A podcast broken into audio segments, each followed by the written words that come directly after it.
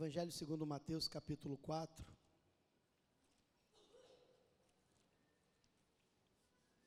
Nós vamos ler os 11 primeiros versos, texto bem conhecido sobre a tentação de nosso Senhor. Nós, como dito, fizemos um jejum ao Senhor ao longo da noite de ontem, da manhã de hoje,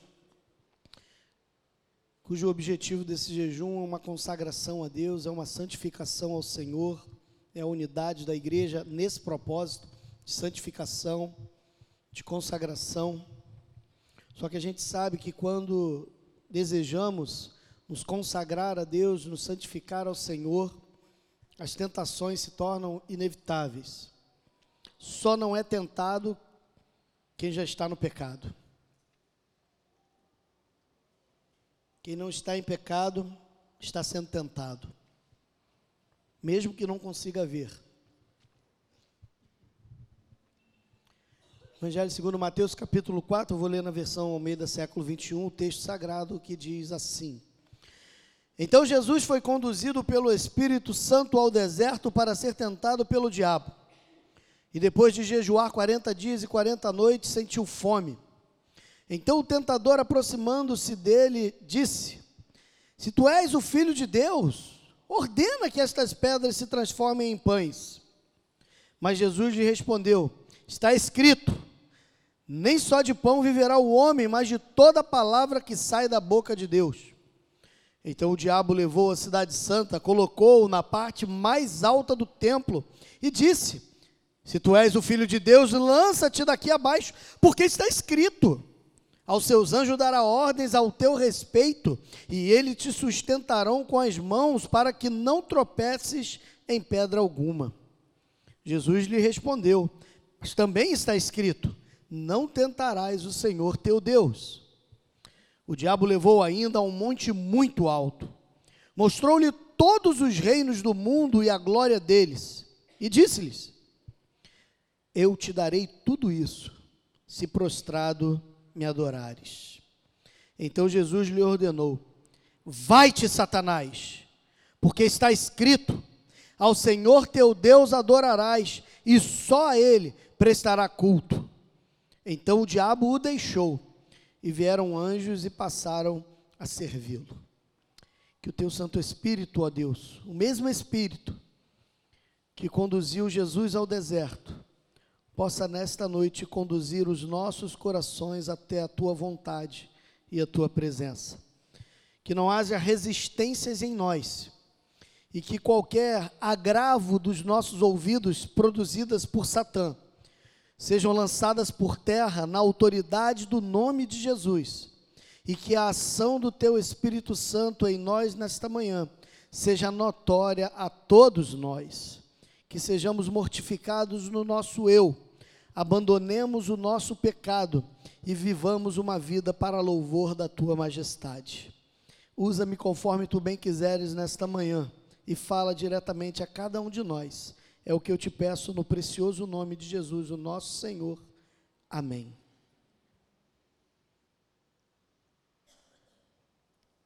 É interessante ver como esse texto do capítulo 4 começa. Quando a gente lê o texto sagrado, a gente vai perceber aí na sua Bíblia, você ela é dividida, separada por capítulos, versículos e até por subtítulos. Esses subtítulos não contêm no texto grego hebraico original. Ele é uma adição dos tradutores para dar sentido ao texto. Às vezes dá certo, às vezes não. Por exemplo, na sua Bíblia, não sei como é o subtítulo, mas a minha diz assim: a tentação de Jesus. Isso não foi escrito por Mateus, isso foi escrito pelo tradutor. O texto sagrado, inspirativo, inspirado por Mateus, foi o texto que começamos a ler a partir do verso 1. Capítulo 4, verso 1, 2, 3, também são adições que permeiam ali o século 14, 15 mais ou menos, para facilitar o manuseio e encontrar ali aonde estão os textos que queremos ler. Mas isso às vezes atrapalha, porque a gente acaba vendo a Bíblia como blocos, lendo o texto sagrado como blocos. E às vezes não conseguimos enxergar que ele é um texto corrido. Ele é direto. Ele não tem essas pausas que nós damos. É interessante que esse texto que lemos, ele é descrito pelos três evangelhos, os evangelhos sinótipos. Somente João não narra essa história da tentação. Mateus narra, Marcos narra de maneira mais coesa e Lucas também narra sobre essa tentação de Jesus. E exatamente alencada no mesmo lugar, após o batismo de Jesus. Se você ler o capítulo 3, a partir do verso 13, você vai ver que Jesus foi ao Jordão ser batizado por João Batista. Ele foi até o Jordão. Ele foi batizado. Ele dá ali o princípio da caminhada ministerial. É logo depois do batismo que Jesus é conduzido ao deserto pelo Espírito Santo, com um objetivo: ser tentado pelo diabo. Por que, que é importante a gente fazer essa ligação?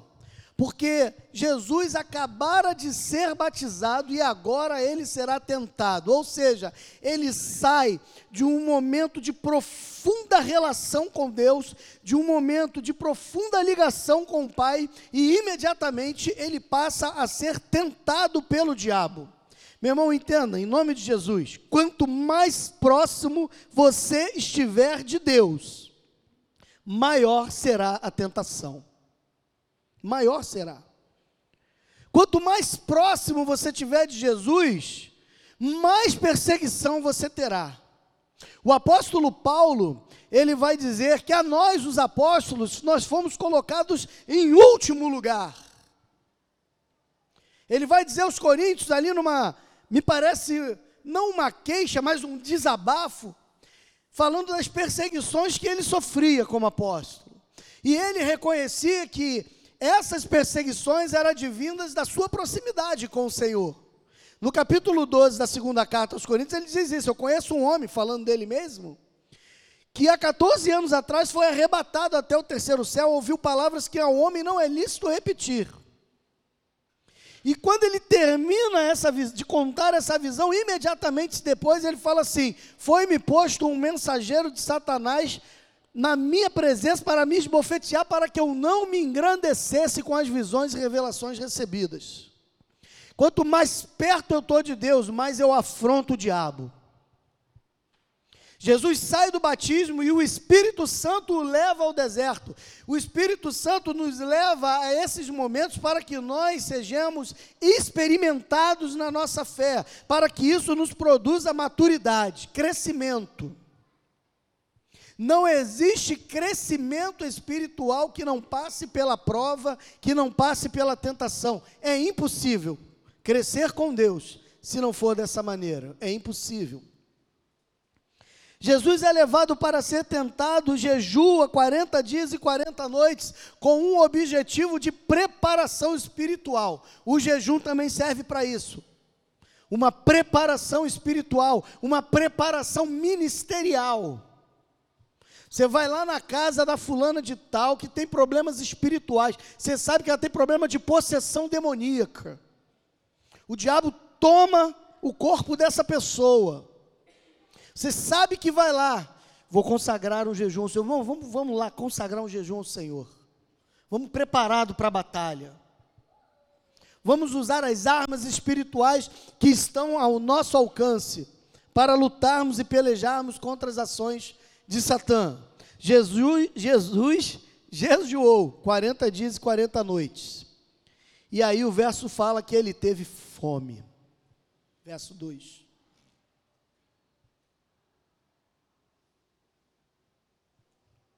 Jesus sentiu fome.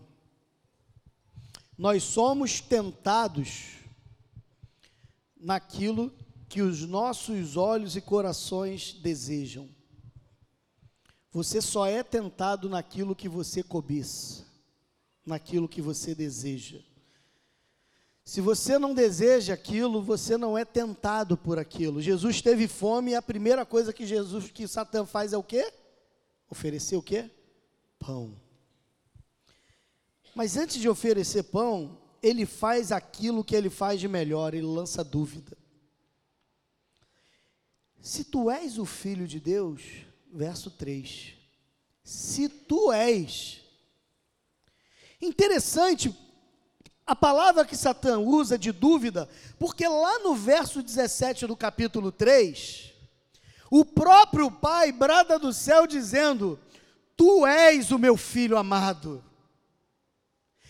Deus, o Pai, lança uma palavra de confirmação: Você é o meu filho. Satã vem e põe em dúvida: será? Será?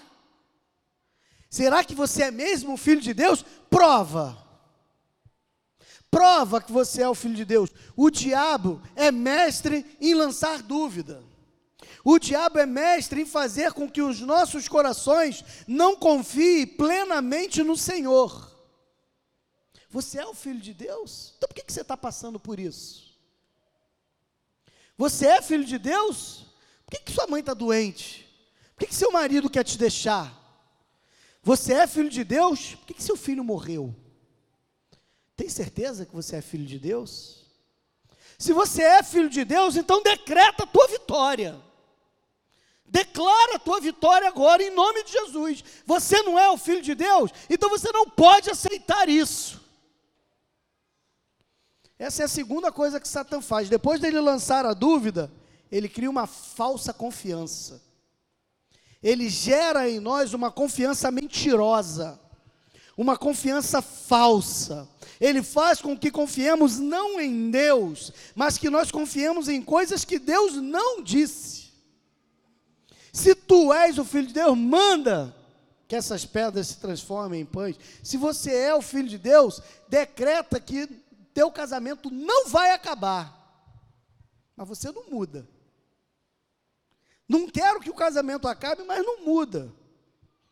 Continua sendo arrogante, continua sendo presunçoso, continua sendo grosso, continua fazendo coisas terríveis e quer que o casamento dê certo.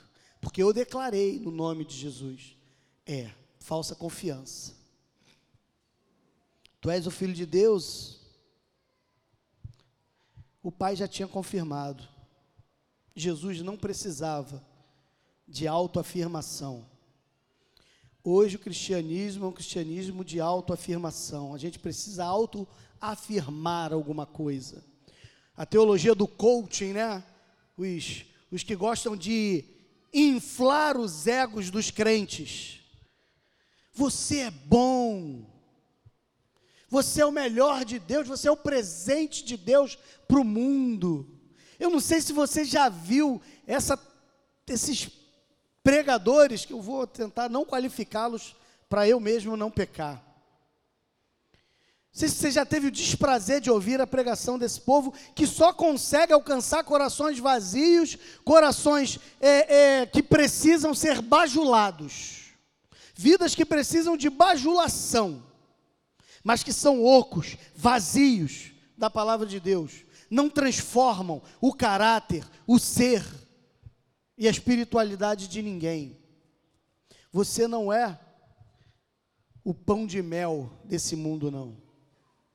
Você nasceu para ir para o inferno, como eu disse agora há pouco, assim como eu. Você e eu somos frutos do pecado, em iniquidade você foi formado. Em pecado a tua mãe te concebeu. Você, assim como eu, nós somos miseráveis. Como diz o profeta, pobre, cego e nu. Não há nenhuma bondade em você que brote de você. Qualquer coisa boa que brote de você não é de você, é Deus produzindo o bem em você. Você e eu só produzimos o mal. Romanos capítulo 3: Não há um justo, nenhum sequer todos extraviaram, todos pecaram, a sua língua udre veneno e engano. Sou eu e você. Sou eu e você. Deus não escolhe alguém porque é bonzinho, porque faz o que é certo. Deus escolhe porque aprove a ele escolher. A palavra de Deus diz: Amei Jacó e aborreci a Esaú. E por quê? Porque eu terei misericórdia de quem aprouver eu ter misericórdia, e não me compadecerei de quem eu não quiser me compadecer. Ponto. Não tem porquê. É pela sua soberania e pela sua vontade. Valmir, eu não concordo. Discute com ele, não comigo. És o filho de Deus, transforma a pedra em pão, sacia a sua necessidade física. Todos nós temos as nossas necessidades físicas, sacie-se. Qual é o desejo do teu coração? Quais são os seus sonhos? Você é filho de Deus. Deus é um realizador de sonhos. Não é isso que a gente fala? Não, não é. Não, não é. Deus não é um realizador de sonhos. Deus é Deus. Deus não é seu criado, seu empregado, que está à sua mercê para quando você ficar dodói, curar. Não, não é. Mas Jesus lhe respondeu: Está escrito, Deuteronômio 9,9: Nem só de pão viverá o homem, mas de toda palavra que sai da boca de Deus. O alimento essencial para a vida humana, ainda que possa ser o pão mas o alimento essencial para a vida eterna humana é a palavra que sai da boca de Deus. Sabe que palavra é essa? Jesus. João capítulo 1, verso 1. No princípio era a palavra, a palavra estava com Deus, a palavra era Deus. Jesus é o Verbo vivo que desceu do céu, é a palavra que saiu da boca de Deus e encarnou, é o Verbo que se fez carne. Ele é a ação da criação de Deus. Verso 2 do capítulo 1 de João. Por intermédio dele, todas as coisas foram criadas por ele, pela palavra, disse Deus, Gênesis capítulo 1, verso 3: haja luz e houve luz. Deus disse, foi a palavra, a ação criadora do Filho produz a luz. É Jesus. Você não vive só de pão, você vive com pão na sua matéria, na sua física, mas você vive da palavra que sai da boca de Deus. Se você e eu não estivermos linkados em Deus, a nossa vida aqui se resume a 70, 80, 90 anos, 100 anos. E depois é morte eterna. Mas quando você está linkado com Jesus, quando a palavra de Deus alimenta você, ah, e você não tem 80 anos, você tem eternidade pela frente. Jesus usou a Bíblia Jesus usou a palavra de Deus contra aquele que quer torcer a palavra de Deus. A melhor maneira de responder a qualquer heresia não é estudando a heresia, é estudando a palavra. Porque quando você ouve a palavra, qualquer palavra estranha, ela retine nos teus ouvidos. Ela dói. Opa, tem coisa errada aí. Eu não sei se isso acontece com você, mas às vezes eu estou né, ouvindo uma pregação, seja pela internet ou numa igreja que eu fui, e aí vem aquele, aquela palavrazinha, aquele veneninho sutil. Às vezes não intencional, eu mesmo cometo algumas gafes também, a gente às vezes escorrega, mas quando ouço, na mesma hora o ouvido dói. A gente vai cantar um louvor hoje pela manhã, eu estava vindo para a igreja, botei lá na rádio evangélica, coisa que eu não devo fazer há uns cinco anos, eu não ouço rádio. E aí botei lá na rádio evangélica, estava tocando um louvor legal. Quando botou o segundo, Jesus, eu tive que ver, é melhor desligar. Porque dói. O diabo é mestre em torcer a verdade. O diabo não apresenta a mentira na sua crueza. A maior mentira de Satã é torcer a verdade. Foi assim que Deus disse? Gênesis capítulo 3, verso 4. Lembra? o papo entre a mulher e a serpente? Foi assim que Deus disse? Ele torce o que Deus disse. Não, não é bem isso não. É porque ele sabe que se você comer, vai ser igual a ele. Não tem nada a ver o que ele falou. Ele torce, ele muda a palavra. Cuidado com os pregadores que você tem ouvido. Cuidado. Sabe por quê, meu irmão? Porque eu não sei quem é que você ouve, mas dependendo de quem você ouve, é tão sutil que nos parece até agradável. Então, então Satanás o levou à cidade santa, colocou na parte mais alta do templo. E disse, interessante, colocou na parte, colocou, levou ele para o templo. Levou ele para a casa de Deus, para o templo sagrado de Jerusalém. Levou Jesus para o reduto do Senhor. Para tentá-lo de maneira agora espiritual. A primeira tentação física. Agora uma tentação espiritual mais uma vez ele tenta lançar dúvida: se tu és o filho de Deus, pula. E Satanás é o maior estrategista que existe. Jesus usou a palavra para mim. Vou usar a palavra para ele. Tu és o filho de Deus? Então pula, tira-te aí abaixo. Porque está escrito: aos teus anjos dará ordem a teu respeito para que te guarde, para que com o pé tu não tropece em pedra alguma. Está lá em Salmo 91, verso 11 a 14. Está lá, Jesus. Palavra de Deus. Pode pular. Pode pular, Jesus. Falar em nome de Deus não quer dizer que fala por Deus, meu irmão. Tem muita gente que Houve pregadores, houve pastores, bispos, apóstolos, padres, papas, seja o que for, e acreditam que é Deus falando. Cuidado! Cuidado! O apóstolo Paulo, na primeira carta aos Coríntios, verso capítulo 15, ele vai dizer que quando o profeta profetizar, os demais julguem, vê se aquilo bate com as escrituras. Os crentes de Bereia conferiam nas escrituras o que Paulo pregava. Não diga amém porque o pregador se diz cristão ou porque diz falar em nome de Deus, ou porque usa a Bíblia. Porque em nome de Deus e usando a Bíblia se fizeram as cruzadas. Em nome de Deus e se usando a Bíblia se fizeram a Santa Inquisição. Em nome de Deus e usando a Bíblia, tem traficante expulsando da comunidade gente que não é crente, fechando terreiro de, de centro espírita porque não é cristão, e aqui agora é o complexo de Israel. Em nome de Deus e usando a Bíblia, mas matando as nossas crianças com cocaína. Falar em nome de Deus não quer dizer que Deus fala por ele. Cuidado, Satanás usa a Bíblia. Jesus respondeu, mas também está escrito, Deuteronômio capítulo 6, verso 16: Não tentarás o Senhor teu Deus, eu não preciso provar nada para você, e Deus não precisa provar nada para mim. Deus não aceita ser posto à prova. Deus não aceita ser tentado. Para com esse negócio de fazer voto, voto de tolo.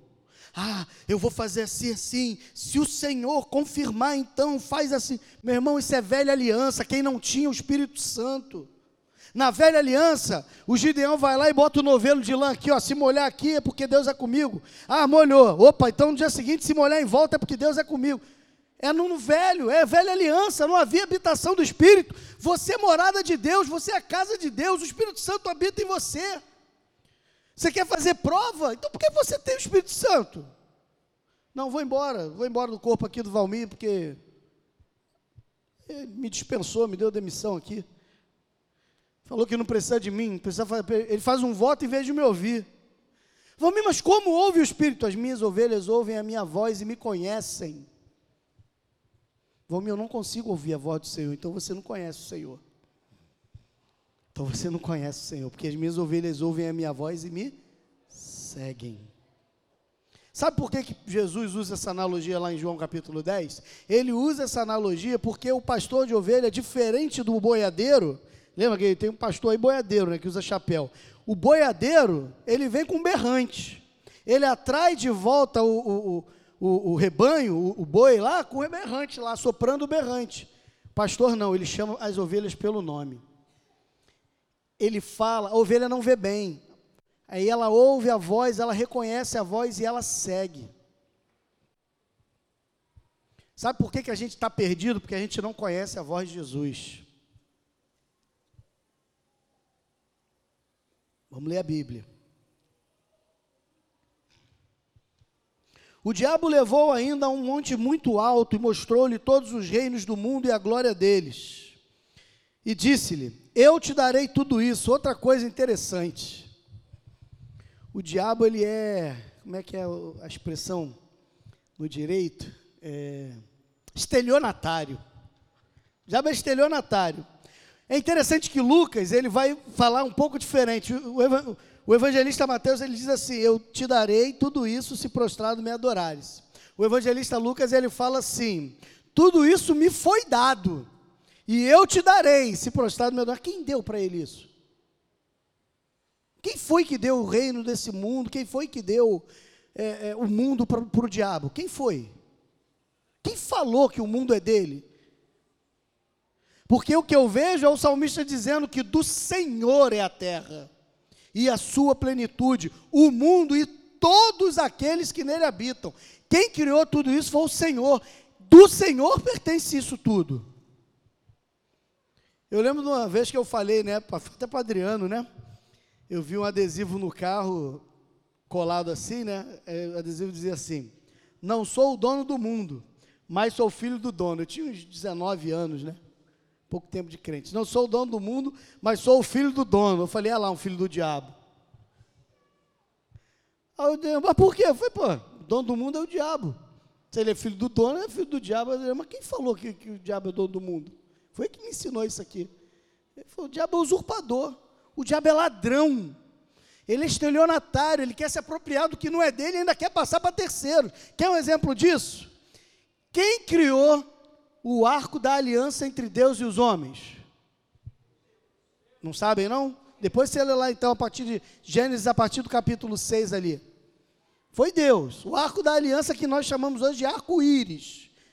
Que não é o arco da deusa Íris. Mas a gente fala arco da deusa Íris. Ou seja, o diabo já se usurpou ali para dar o arco, que é um símbolo de aliança entre nós e Deus. Ele pega o arco dessa aliança e dá para Íris. Agora, um outro movimento aí, pega esse mesmo símbolo e usa esse símbolo como símbolo do seu movimento. Um movimento totalmente antibíblico e antagônico à palavra de Deus. Aí hoje a gente fala assim: não, isso é do diabo. Meu irmão, não é. O arco pertence a você e a mim, como símbolo da aliança que Deus deixou para nós, de que Ele não mataria os homens mais através do dilúvio. Mas o diabo, ele é usurpador, ele é estelionatário, ele pega aquilo que não é dele e repassa para outro. Passou para Íris, passou para o movimento lá e aí toca o barco, agora não é mais vocês, perdeu.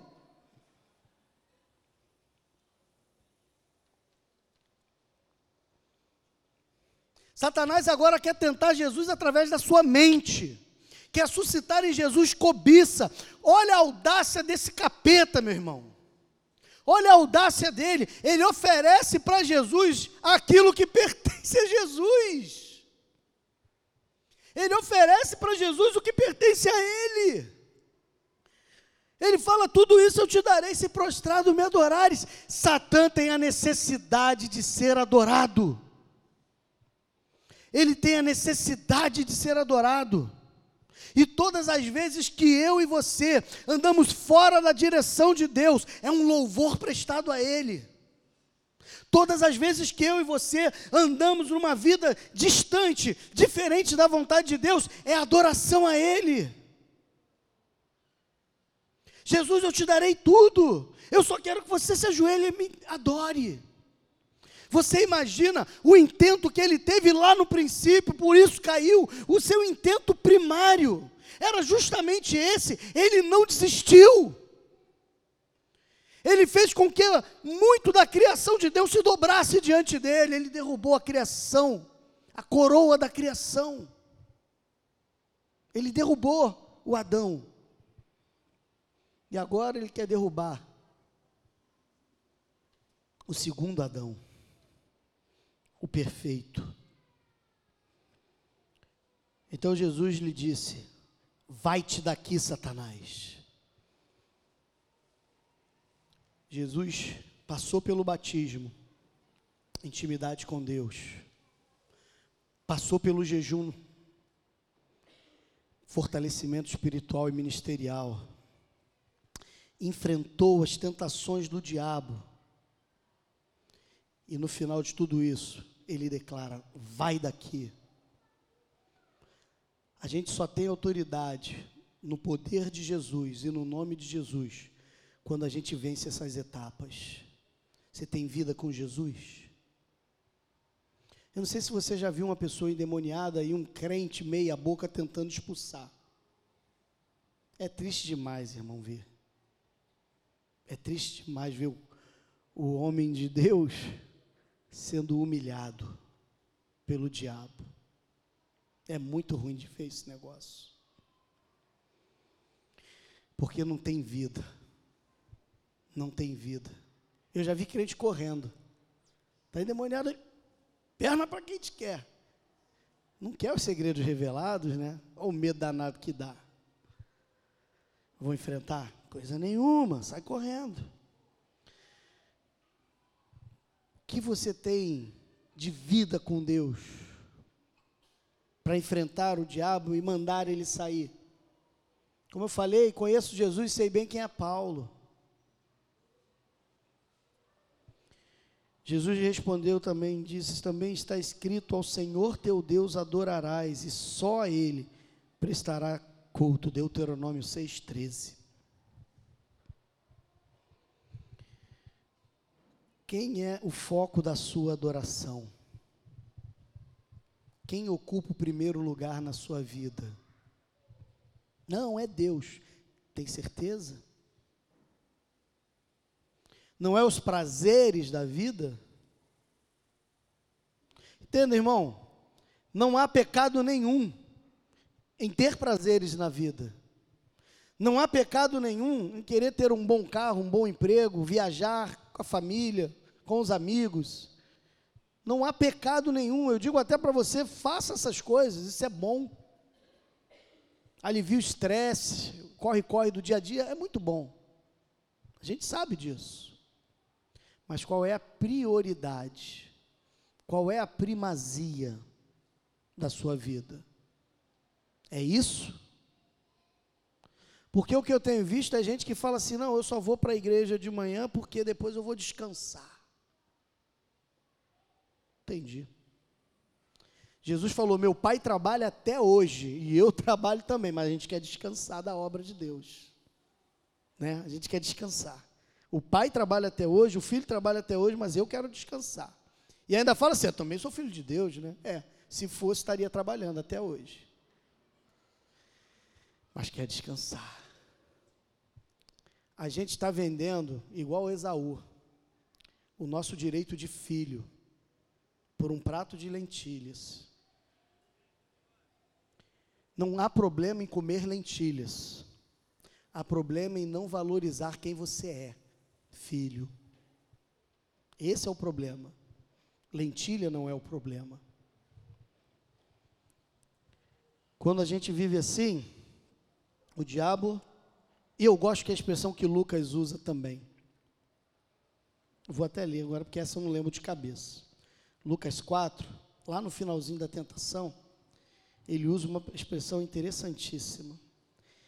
Tendo o diabo acabado todo tipo de tentação, afastou-se dele até ocasião oportuna.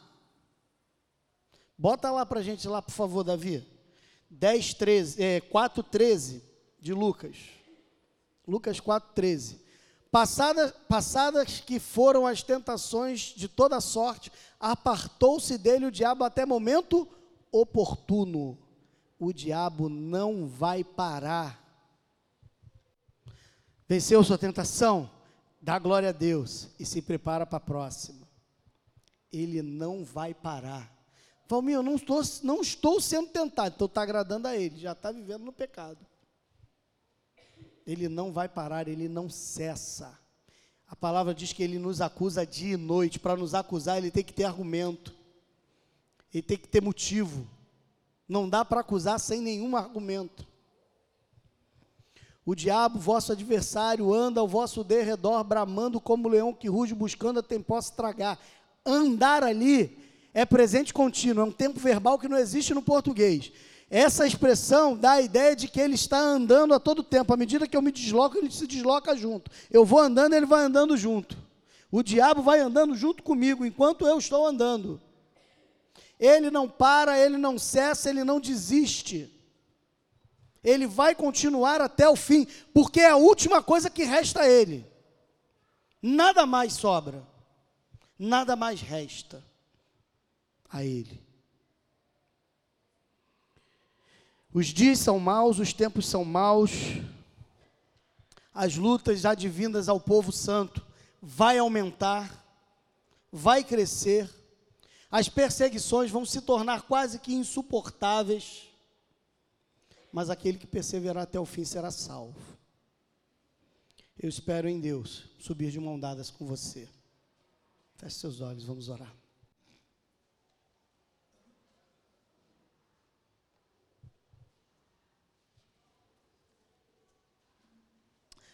Pai de amor, obrigado, Senhor. Obrigado pelo teu infinito amor derramado em nós, por nós e para nós. O diabo, ó Deus, nosso adversário, não cessará, não desistirá, mas nós não cederemos, Senhor. Fortalece-nos a fé, aumenta-nos a fé, Senhor. Como Jesus mesmo nos ensinou, livrai-nos do mal, livra-nos do maligno. E livra-nos, Senhor, porque nós reconhecemos que Teu é o reino, o poder e a glória para todo sempre. Nós não queremos, Senhor, de maneira nenhuma, alegrar o inferno. Nós queremos nutrir ódio no coração de Satã. Nós queremos alegrar o teu coração. Que nunca, jamais desistemos das nossas lutas. E que ao lutar olhemos para o lado, para apoiar e amparar aqueles que talvez estejam dobres na caminhada. Oh Deus, sei com eles. Ajuda-os, ó Pai. Ajuda-nos a não olharmos apenas o nosso próprio umbigo, mas a nos compadecer. Renova em nós a certeza de sermos teus filhos. Não permita que Satã lance dúvidas de quem nós somos. Não permita, Pai. Ou melhor, nos dê, ó Deus, a firme convicção e o alimento que sai da tua boca, para podermos expulsar o inimigo cuida de nós, Senhor. Sabemos que sem a tua proteção sucumbiremos. Ele nos matará, ele nos destruirá. Mas se o Senhor estiver conosco, quem impedirá? Quem irá poder acusar os teus filhos? Se o Senhor nos justifica quem poderá nos condenar? Obrigado, Senhor, por Jesus, que morreu, ressuscitou e vive pelo século dos séculos, e que assim como ele venceu, a sua igreja também vencerá. Ajuda-nos a vencermos as tentações da vida, aquelas que nós mesmos produzimos e aquelas que o inimigo coloca diante de nós ou em nome de Jesus. Amém.